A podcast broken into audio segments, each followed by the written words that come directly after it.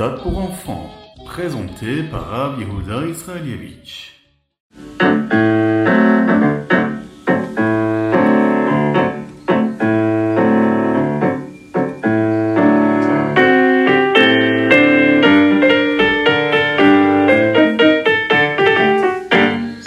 Bonjour à tous, infiniment heureux de vous retrouver aujourd'hui pour partager le chitat du jour. Aujourd'hui, nous sommes le Yom Sheni, le deuxième jour de la semaine de la parashat Matot Mas'e.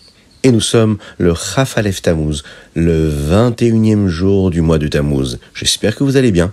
Et nous allons démarrer tout de suite par notre Chumash.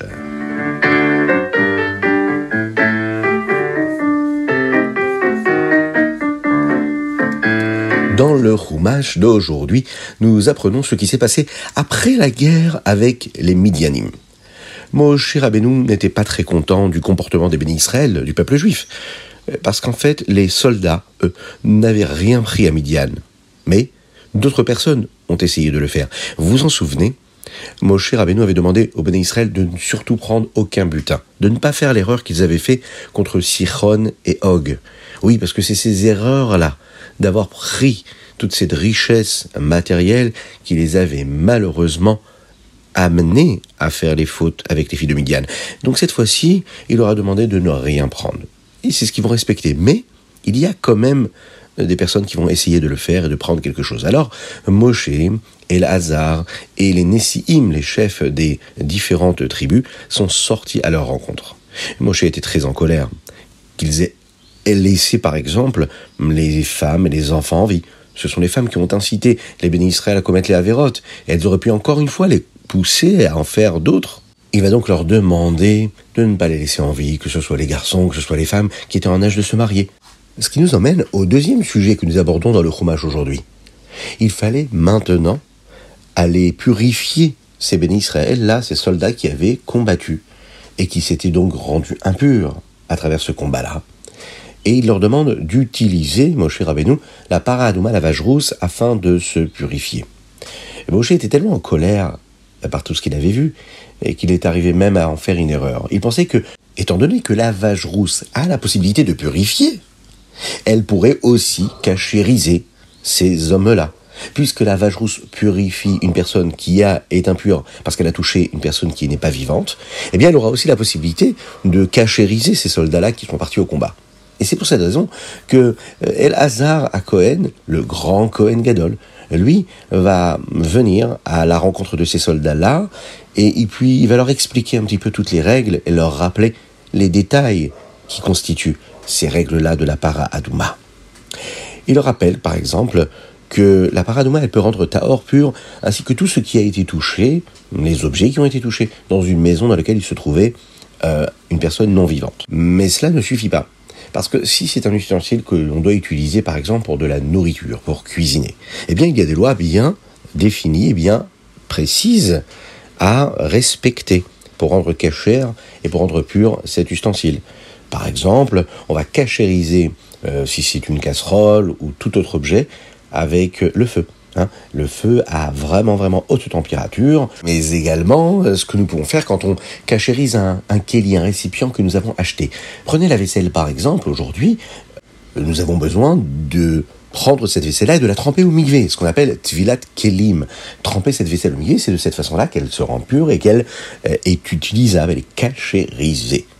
C'est ce que El Hazar à Cohen le grand Cohen Gadol va leur enseigner, va leur rappeler. Il va d'ailleurs aussi leur rappeler euh, qu'il était très important d'aller au mikvé, de se tremper au mikvé avant de rentrer encore une fois dans le Mishkan après avoir vécu ces combats-là euh, de guerre contre les ennemis du peuple d'Israël. Il y a un autre sujet que nous abordons aujourd'hui dans la paracha, c'est le partage. Le partage de tout ce que les soldats avaient rapporté de ce combat-là il fallait partager ce butin. Tous les animaux et les personnes devaient être partagés. La moitié pour les soldats et la moitié pour tout le reste du peuple juif. L'argent, les ustensiles et d'autres objets devraient revenir, eux, aux soldats. Les soldats, eux, devraient payer un impôt pour Hachem à partir des animaux qu'ils avaient reçus ou bien des personnes, 1 sur 500. Moshe, par exemple, a donné cet impôt qui s'est élevé, écoutez bien, à 675 moutons, 72 vaches, 61 ânes et 32 personnes. À qui À Elazar, comme Hachem l'avait demandé à Moshe.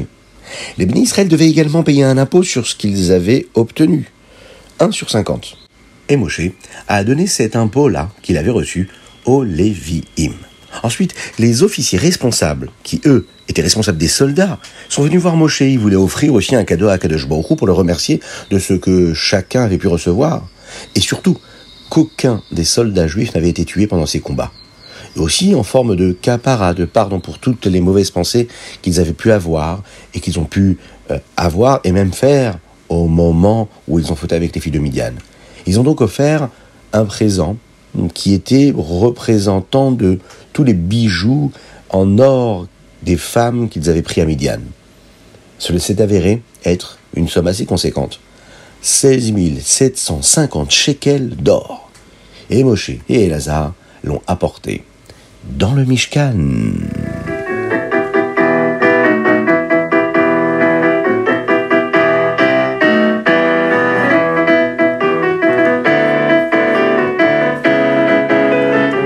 Et nous passons tout de suite au Teilim du jour. C'est très important de lire les Teilim, ça apporte beaucoup de bénédictions. C'est une promesse du rabbi Yosef Yitzhak, mais aussi portée par le rabbi Menachem Mendel Schneerson. Lire les Teilim du jour aujourd'hui, du 104 jusqu'au 105 inclus. Donc, le Kouf Dalet et le Kouf E. Nous sommes aujourd'hui le 21e jour du mois de Tammuz. Dans le Teilim, dans le chapitre 104, il y a un verset qui est très joli. Il dit Marabou Ma'asecha Hashem. Quelles sont magnifiques et nombreuses tes actions et tes créations, Akadosh Baruch Dieu. Vous imaginez un petit peu comment elles sont belles les œuvres de Dieu?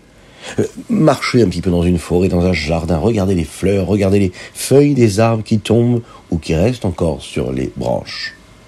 Eh c'est magnifique, les nuances de couleur, de taille, c'est juste extraordinairement beau. Prendre conscience que c'est Dieu qui crée tout ça. Alors, il y a de nombreux Mahamarim de Chassidut, c'est-à-dire des discours chassidiques qui expliquent ce verset. Et il y en a un du Rabbi Rachab, le Rabbi Shalom Dovber, qui explique justement cela, et il y a d'ailleurs une histoire derrière cela. Un jour, le Rabbi Rachab étudiait avec le Rav de Poltava, Reb Yaakov Mordechai Bespalov. À ce moment-là, le rabbi précédent, le rabbi Yosef il avait entre 3 et 4 ans, et son lit était dans la pièce où ils étaient en train d'étudier. Reb Yaakov Mordechai regarda le garçon endormi et dit que son visage, rayonnant, montrait la sainteté qu'il possédait déjà tout petit. Lorsque le rabbi Shalom Dovber entendit cela, il eut envie d'embrasser son fils, comme un papa veut embrasser son fils. Mais il se retient. Et il écrivit plutôt à la place un Mahamar de Chassidut très profond, qui est appelé Marabou Maasecha Hashem. Quelles sont belles tes œuvres, Hashem?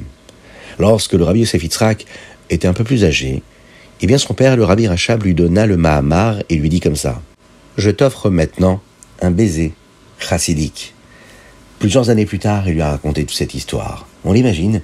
Oui, on peut embrasser un enfant, mais on peut lui offrir aussi quelque chose de magnifique, de spirituel. Et on l'imagine, un discours aussi profond que le rabbi Shalom Dovber a développé lorsqu'il a eu cette envie de prendre son enfant dans les bras, exprimer l'amour spirituel et l'attachement qu'il pouvait avoir pour lui au point même d'en dire et d'en développer un sujet si profond de Chassidut.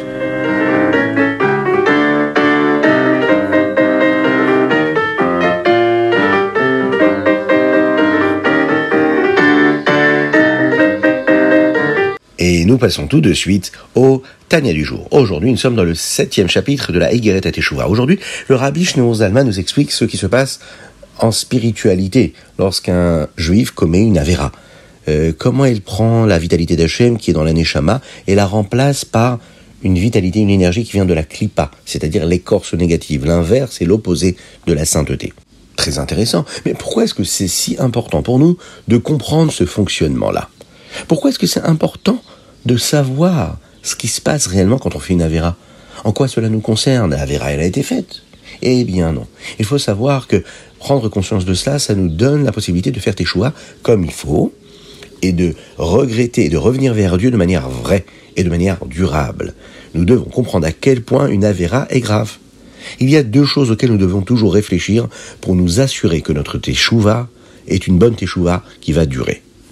La première, c'est d'avoir de la rachmanut pour notre propre neshama, c'est-à-dire d'avoir pitié de notre âme, de penser à quel point il est difficile pour l'âme, qui elle est une partie d'Hachem, de venir dans ce monde et d'avoir besoin d'énergie et de vitalité qui proviennent de la touma, de l'impureté. C'est une souffrance pour l'âme. Et la deuxième chose à laquelle on doit penser, c'est d'avoir un lev nishbar. Nishbar, c'est un, c'est un cœur qui est brisé. Le cœur doit ressentir réellement le mal pour ce qu'il a fait.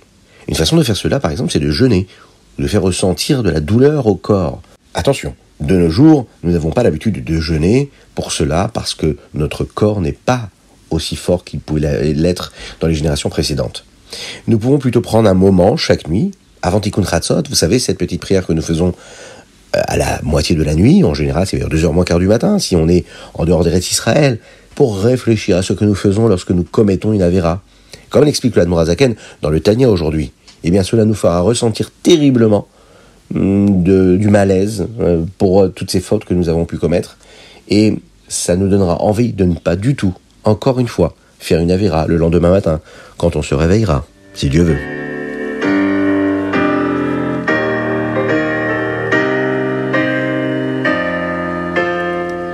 Et nous passons tout de suite au Ayom Yom. Aujourd'hui, nous sommes le Chafalef Tammuz, le 21e jour du mois de Tammuz. Il y a une partie de spiritualité dans le Beth de chaque juif. Le savez, c'est-à-dire qu'il y a le Beth Amikdash que nous allons retrouver très bientôt, le troisième Beth Amikdash avec la venue de Mashiach. Mais en attendant, on a tous un petit Beth Amikdash en nous. Et ce petit Beth Amikdash, c'est ce que nous appelons le petit point juif qui ne peut jamais être détruit celui-ci. Le rabbi nous rappelle dans le Hayom Yom une halakha que nous devons connaître pendant les trois semaines. Vous savez, cette période qu'on est en train de vivre entre le 17 Tammuz et le 9 Av. Il nous rappelle que pendant cette période, nous ne disons pas la bracha de Shehecheyanu. Pendant toute cette période, même le Shabbat. Pendant les trois semaines, nous nous souvenons du Bet Amigdash et qu'à cause de nos avérotes, nous ne l'avons plus actuellement. Bien sûr, nous savons que le Mashiach viendra très bientôt et que le Beth Amikdash sera reconstruit, mais il y a une autre bonne nouvelle. Même à l'époque où nous n'avons plus de Beth Amikdash, nous avons par exemple aujourd'hui, en Eretz Israël, le Kotel Amaravi. Oui, le Kotel, il y a la Shrina, la présence d'Hachem, qui est présente là-bas en permanence. Chaque juif a également un Beth Amikdash à l'intérieur de sa Neshama, de son âme. Hachem y réside. Si une personne ne se comporte pas comme elle le devrait, eh bien cela pourrait être aussi une forme de destruction pour cette Neshama et ce Beth Amikdash qui se trouve dans son âme. Mais même dans ce cas, il y a une partie de son propre Beth comme par exemple le côté Amaravi, qui lui ne pourra jamais être détruit. Il y a une partie d'Hachem qui s'appelle le point du juif, qui est toujours à l'intérieur d'un juif, peu importe ce qu'il a fait, une avéra ou pas une avéra. Ce point de connexion et d'attachement qu'il a avec Dieu ne disparaîtra jamais, peu importe ce qu'il aura fait.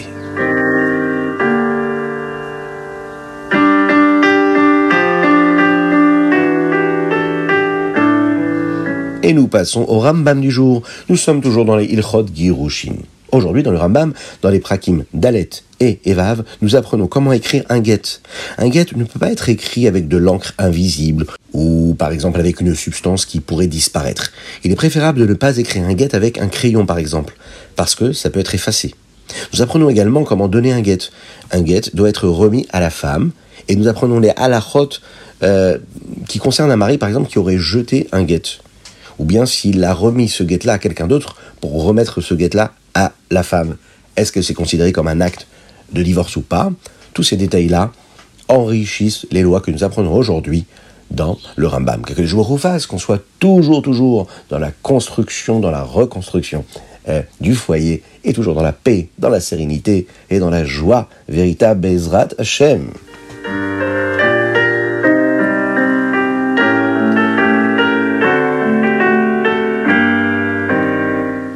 Voilà, c'était le Ritatu du jour. J'espère que vous avez passé un bon moment. Je vous invite à partager, à vous abonner aux différentes chaînes sur YouTube, sur euh, Spotify, sur Google Podcast, sur euh, Podcast sur Apple. Vous avez ça sur toutes les plateformes. Alors, faut profiter pour diffuser cela avec vos amis. Partagez cela. Envoyez-nous vos dédicaces. Aujourd'hui, nous avons étudié pour la Refoua Shenema la guérison totale et complète de Avraham Nissim Ben Sultana. Envoyez vos dédicaces pour souhaiter un Mazal Tov, souhaiter une bonne nouvelle, offrir tout simplement une dédicace à une personne que vous aimez. Vous, les enfants qui nous nous entendez, vous l'écoutez aussi, vos parents, bien sûr, on le sait. Mais vous pouvez aussi offrir une dédicace à vos parents. Eh oui, pourquoi pas? Ça peut se faire. N'hésitez pas sur le WhatsApp 06 61 76 87 70. Vous pouvez le faire aussi sur ritat.fr. Je vous souhaite une excellente journée, que Dieu vous bénisse et qu'il vous protège, qu'il vous inonde de bonté, de grâce, de miséricorde, qu'il ouvre le ciel de brachot de bénédictions matérielles et spirituelles dans tous les domaines, que cela puisse être une réussite dans tous les domaines, dans tout ce que vous allez entreprendre aujourd'hui.